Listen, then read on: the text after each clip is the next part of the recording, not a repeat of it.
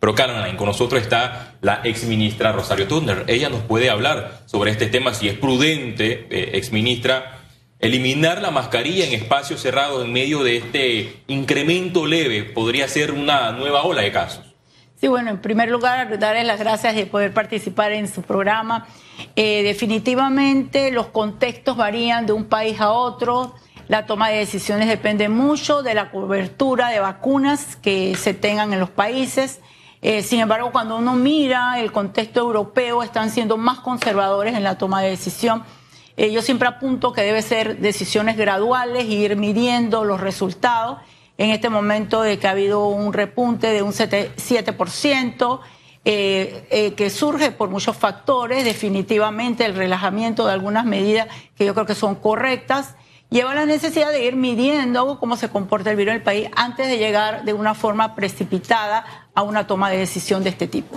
Eh, doctora, primero igual darle las gracias por estar aquí. Sabemos que mm, estamos en, una contienda electoral interna por justamente esa aspiración a la presidencia del PRD, eh, una aspiración reñida con el actual presidente Benicio Robinson. Pero antes de hablar un poquito de política, justamente eh, queríamos aprovechar que usted está con nosotros y también que nos hablara un poco de este nuevo anuncio que hizo ayer el ministro eh, de Salud sobre esa cuarta dosis, ese segundo refuerzo para personas mayores de 12 años con inmunodeprimida y que necesitan este refuerzo o de manera opcional para aquellas personas mayores de 50.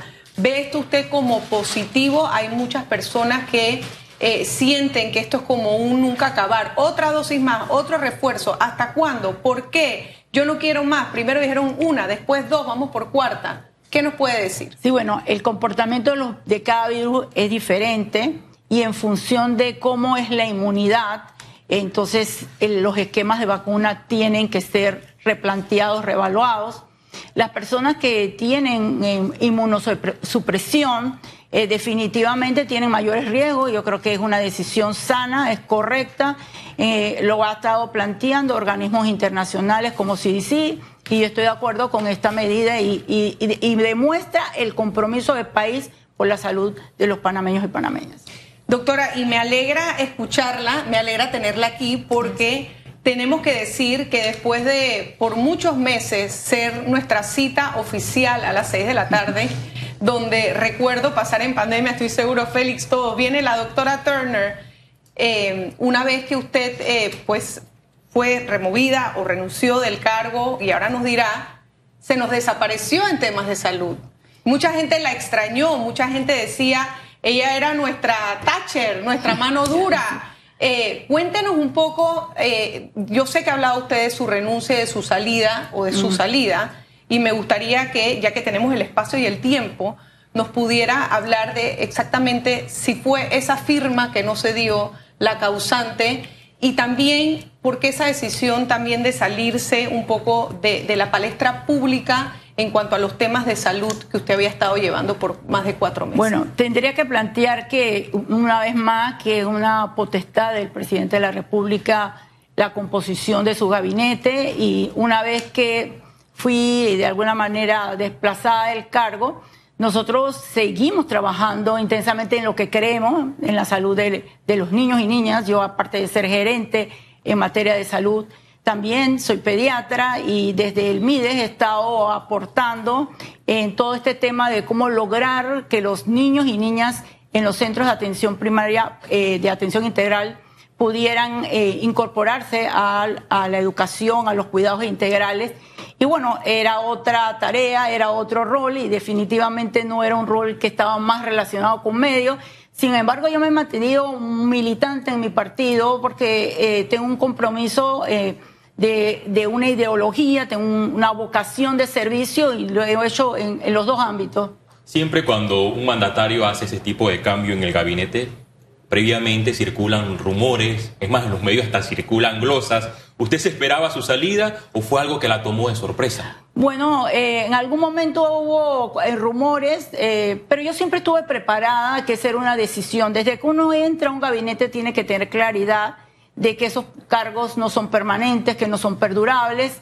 lo importante es el aporte que uno puede dar a la, gestión pública y yo ahora, mirando hacia atrás, creo que las rotaciones dentro de los equipos son interesantes que se den y tengo que aportar mucho en otros ámbitos con el compromiso que también lo hice en los momentos más difíciles que el país tuvo en su, su pandemia. Y por supuesto que vamos a hablar de, de esas aspiraciones. Nada más brevemente, ¿usted cree que ese esa gota que derramó el vaso fue la negación a la firma de la entrada de los eh, hermanos Martinelli? No, yo realmente creo que el presidente ha hecho manifestaciones de cuál fue la decisión. Siempre ha visto que la necesidad de reemplazos dentro del equipo lo, ha comentado en medio y creo que él es el que tiene claramente su definición de su decisión mantenemos una excelente comunicación. No hay resentimiento. No hay resentimiento. Es más, cuando yo veo situaciones que se pueden poner en amarillo, no me comunico directamente porque es el, eso es lo que debe ser el ser humano, ser solidario, buscar la forma de resolver problemas. Desde que usted confirmó sus aspiraciones a la presidencia del PRD, han surgido un sinnúmero de reacciones, y más en, redes sociales, por ejemplo, que ¿por qué hasta ahora la, la, doctora Rosario Turner aparece si, bueno, salió el gobierno, pero se mantuvo con algunas asesorías en el Ministerio de Desarrollo Social. ¿Qué tan ciertos son estas aseveraciones? Bueno, realmente yo no he dejado de trabajar. Eh, yo soy médico pediatra, estoy en calidad de préstamo institucional en el MIDES, soy una asesora técnica en temas pediátricos, efectivamente, porque la salud y los cuidados de los niños tiene un componente social, tiene un componente sanitario y en ese rol me estoy desempeñando. Y no es que ahora salgo a la palestra, o sea, yo he estado trabajando no solamente en el ámbito del servicio público, sino he estado trabajando en el partido Quizás por el cargo que estoy desempeñando no estoy expuesta tanto a medios, pero no he desaparecido de la palestra de ninguna manera. ¿Pero es un cargo donde aparece en la planilla central del MIDES o solo la buscan para asesorías específicas por tiempos determinados? Porque inclusive hasta publicaron algunos contratos por arriba de 30 mil dólares. Bueno, desconozco esa información, es totalmente errónea. Eh, yo soy una funcionaria de la Caja de Salud, de la Caja del Seguro Social pediatra, me desempeño en el MIDES, todos los días voy a trabajar, ahorita estoy de vacaciones, quiero decirlo, y, y mis salarios son lo que corresponde a un médico pediatra de la categoría que, yo tengo, que de primera categoría. No tengo ningún eh, pago extraordinario, ninguna dieta especial, justamente lo que me, me corresponde como funcionaria pública. Doctora, ¿Qué le lleva a usted a tomar esa decisión eh, de, esta aspiración a la presidencia del PRD? Usted fue a inscribirse como candidata de la mano del secretario actual, el señor Pedro Miguel González. Esto fue una conversación eh, con, allegados eh, del actual secretario. Esto, todo esto siempre tiene un cierto lobby detrás, conversaciones, agrupaciones. ¿Cómo se da esto en su caso? Bueno, en mi caso yo formo parte del comité ejecutivo en este momento. Eh, yo soy la tercera subsecretaria, me, he mantenido activa en el partido. Hubo un acercamiento con el secretario general, pero Miguel me dijo, ¿estás interesada en mantenerte en el cargo o aspiras más?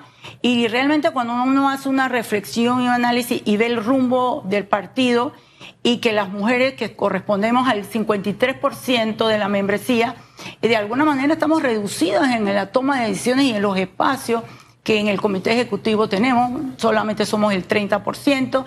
Y cuando uno analiza eh, lo que es el comportamiento en otras empresas, eh, las mujeres cuando estamos en los cargos, el desempeño es mucho más humanitario por el tipo de liderazgo, reflexivo.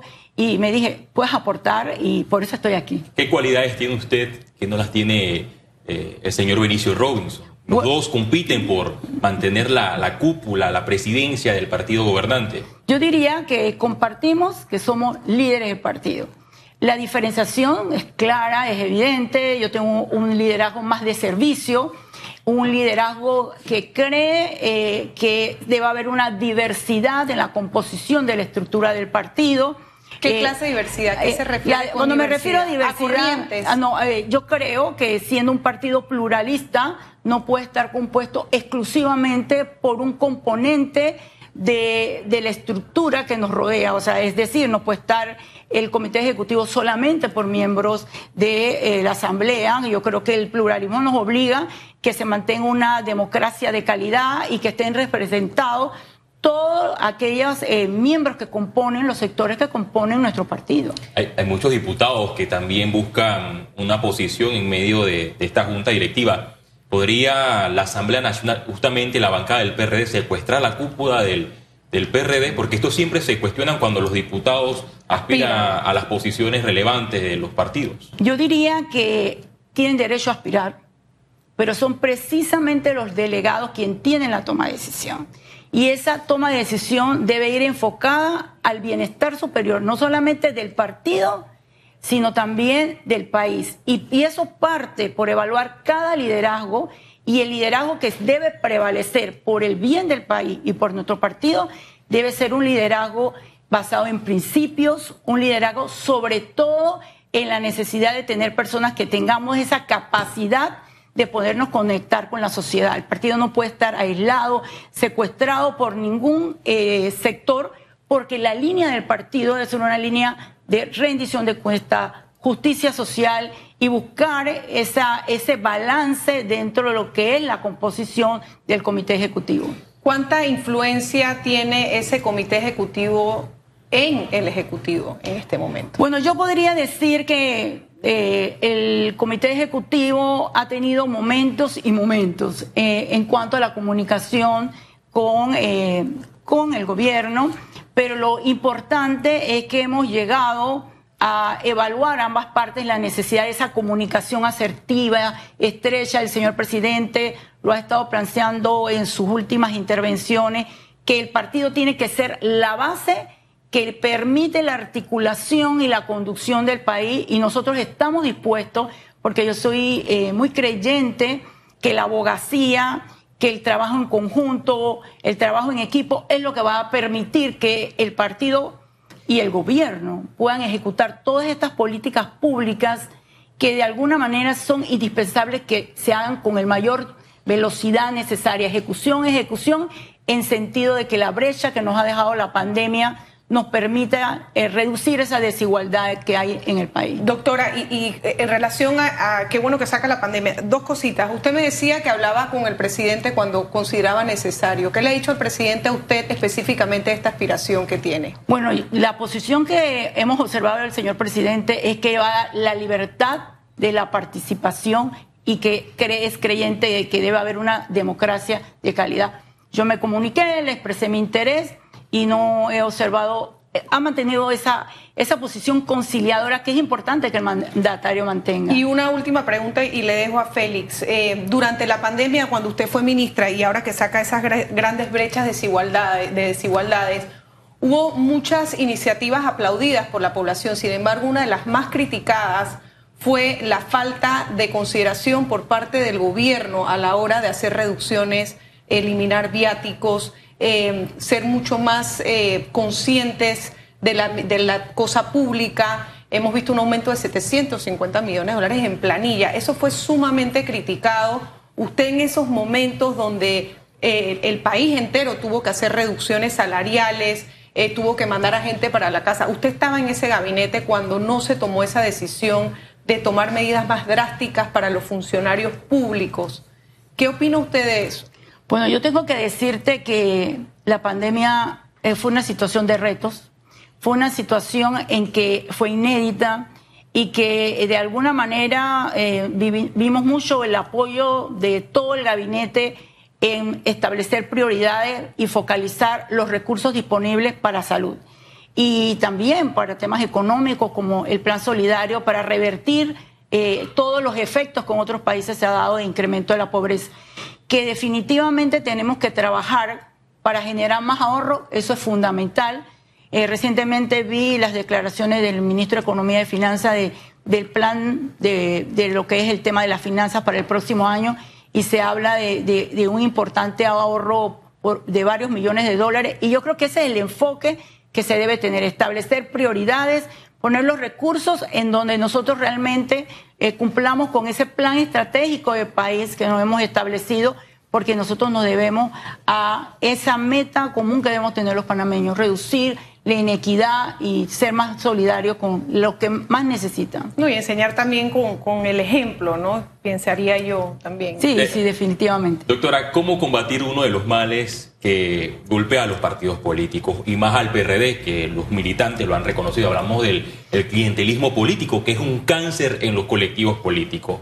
Usted eh, se enfrenta a Benicio Robinson algunos los califican, lo catalogan al como el hombre más poderoso de Panamá. Poderoso porque preside el partido más grande de la República y el partido gobernante. También preside la Comisión de Presupuestos, que tiene demasiada influencia en la política del país. ¿Hay desventaja? ¿Usted cree que tiene los factores para combatir el clientelismo político que está golpeando al PRD en plena pandemia?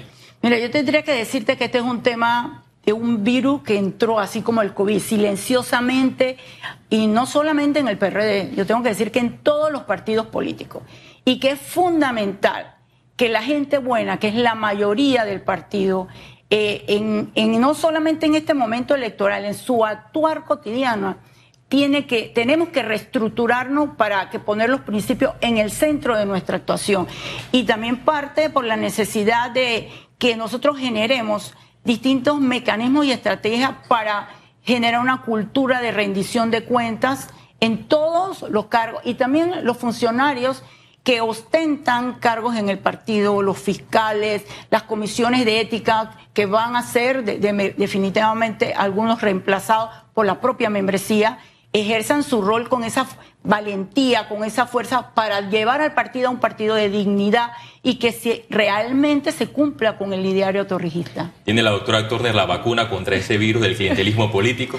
Yo creo que no se trata de eh, solamente crear o innovar, se trata de sumar los de voluntades hacia un propósito común y creo que tengo que señalarte que tengo mucha disposición, mucho compromiso, lo he demostrado pero también eh, tengo esa capacidad de poderme hablar con las bases, de buscar eh, puntos de encuentro y la abogacía es fundamental en estos procesos y estoy muy optimista que lo podamos lograr. Doctora, de lograr usted justamente eh, esa aspiración a la presidencia del PRD, creo que fuera la segunda o tercera mujer de haber presidido el partido, ¿cómo haría para unificar un partido que a luces se ve que hay muchísima división y hay muchos bandos internos, muchas zancadillas.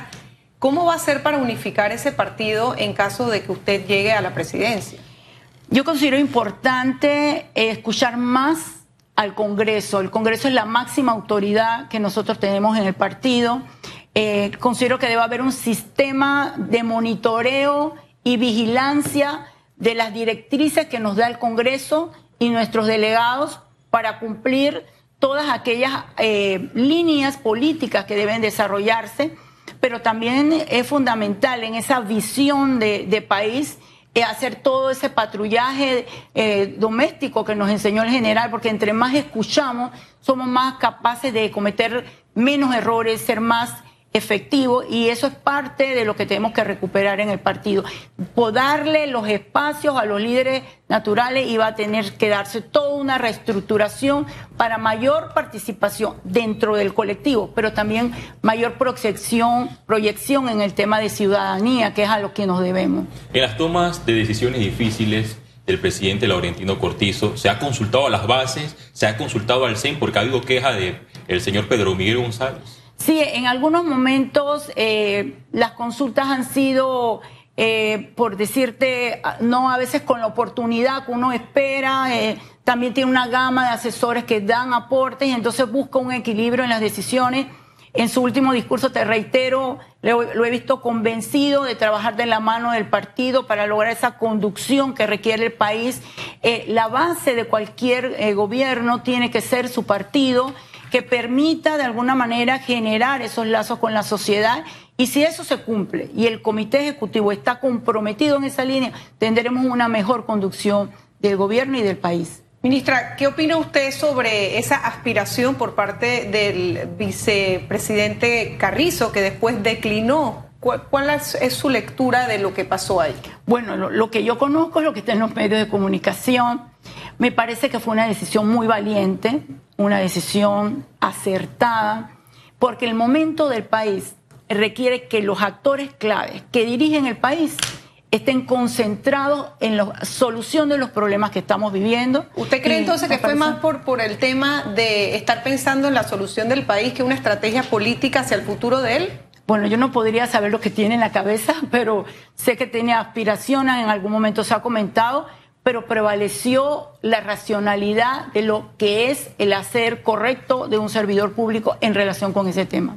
Sí, también, eh, ministra, ya que nos queda pocos minutos en esta entrevista, quería que usted nos confirmara si es cierto que en el Consejo de Gabinete o en la Presidencia de la República, o hablando de manera general, en el Gobierno Nacional, existe una mesa de nombramientos. Y esto se lo pregunto porque ayer el procurador Rigoberto González le solicitó al, al vicepresidente y ministro de la Presidencia, José Gabriel Carrizo, que explique eh, si es cierto que existe esta mesa de nombramiento, se lo pregunto a usted porque formó parte del gabinete. Y es más, diputados del PRD le han exigido al gobierno, al presidente Cortizo, que nuevamente desaparezca esa mesa de nombramiento. Bueno, yo, yo, yo he estado trabajando en distintos ámbitos, ¿no? Yo, vengo de la Caja del Seguro Social, que es una entidad autónoma, y, he estado en el Ministerio de Salud.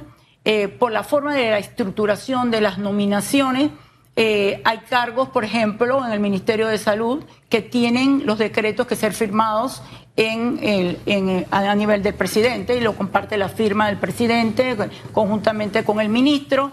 En el tema de salud, Caja del Seguro Social no tienen que ir a la presidencia. Entonces, eh, siempre hay un contacto directo de los ministerios que no son descentralizados en ese tema de firma, pero creo también que es muy prudente la respuesta a esas interrogantes que debe hacer el señor vicepresidente por, por, la transparencia y por la claridad que se debe dar en la gestión pública. ¿Ustedes conocen que existe entonces una mesa? Yo, yo lo que le puedo decir es que todos los decretos que requieren hacer una entidad descentralizada, ir allá, eh, es el proceso que se ha dado en todos los gobiernos, pero el, establecimiento de una mesa como tal no, no podría decirte y contestarte al respecto porque no tengo esa información.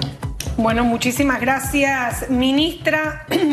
15 de mayo, estas elecciones internas, vamos nada más, bueno, la, la ministra se enfrenta a Benicio Robinson, también Eduardo Ríos y también está Manuel Caballero y en el secretario general pues continúa Pedro Miguel González aspirando a esa secretaría general, Leonel Rodríguez y Rubén de León.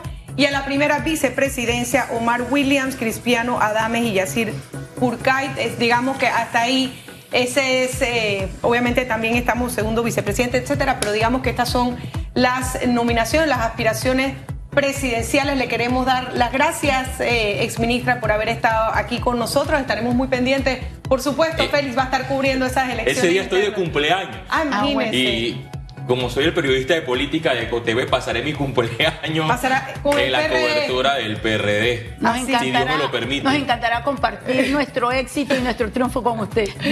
Muchísimas gracias, ministra. Estaremos muy pendientes entonces de lo que se dé justamente en esas elecciones internas y también de lo que va a ocurrir de aquí al 15 de mayo en estas aspiraciones que hay por parte de los diferentes candidatos a estas elecciones internas. Gracias, ministra. Es momento de hacer una pausa, Félix. Y regresamos con más entrevistas. Así es.